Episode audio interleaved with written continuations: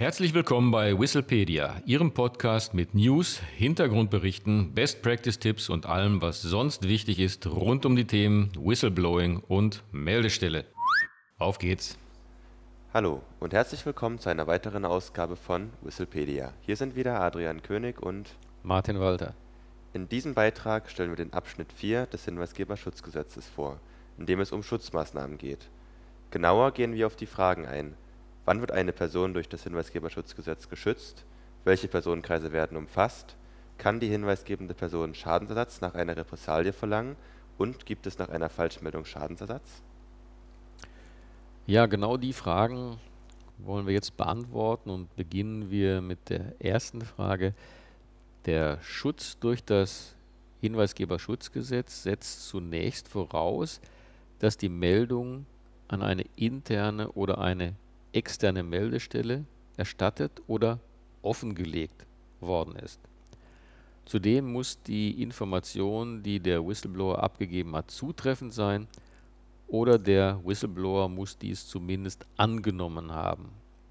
Er muss in diesem Sinne in gutem Glauben gehandelt haben. Die gemeldeten Verstöße müssen darüber hinaus in den Anwendungsbereich des Gesetzes fallen. Und die Anwendungsbereiche sind in Paragraph 2 erfasst. Es gilt generell für Verstöße, die strafbewehrt sind und für Verstöße, die Bußgeld bewährt sind, soweit die verletzte Vorschrift dem Schutz von Leben, Leib oder Gesundheit oder dem Schutz der Rechte von Beschäftigten oder ihrer Vertretungsorgane dient.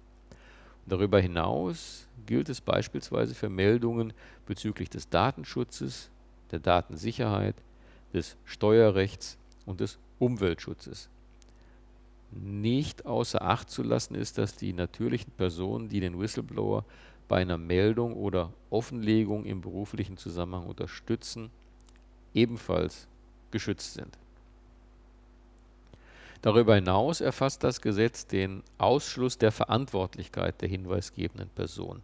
Hiernach ist ein Whistleblower grundsätzlich nicht für die Beschaffung von Informationen oder den Zugriff auf Informationen rechtlich verantwortlich zu machen, es sei denn, die hinweisgebende Person hat durch die Beschaffung als solche oder den Zugriff als solcher eine Straftat begangen.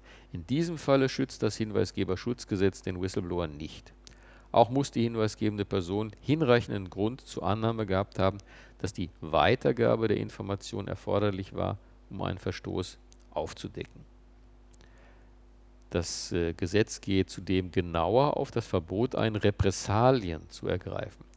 Das gilt nicht nur für bereits ausgeübte Repressalien, bereits die Androhung und der Versuch, Repressalien auszuüben, sind laut Hinweisgeberschutzgesetz gleichermaßen verboten.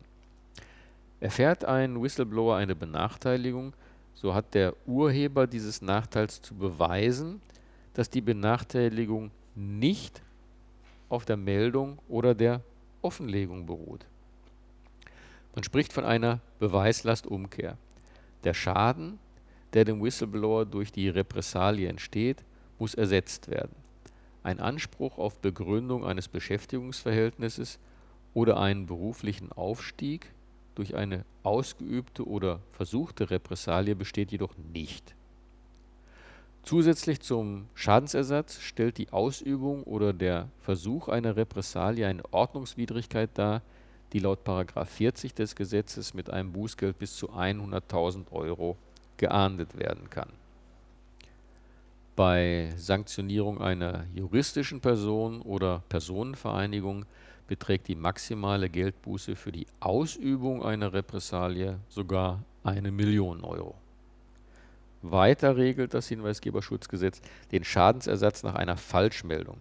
Ein Whistleblower, der vorsätzlich oder grob fahrlässig eine falsche Meldung bei einer internen Meldestelle oder einer externen Meldestelle abgibt oder sie offenlegt, muss gemäß 38 Schadensersatz leisten. Vereinbarungen, die die oben aufgeführten Rechte hinweisgebender Personen einschränken, sind unwirksam. Vielen Dank, Martin. Das soll es für heute auch schon gewesen sein.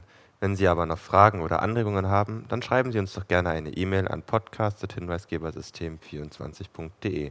Und wenn Sie sich weiter zum Thema Whistleblowing informieren wollen, dann besuchen Sie uns doch auch gerne auf unserer Website unter www.hinweisgebersystem24.de.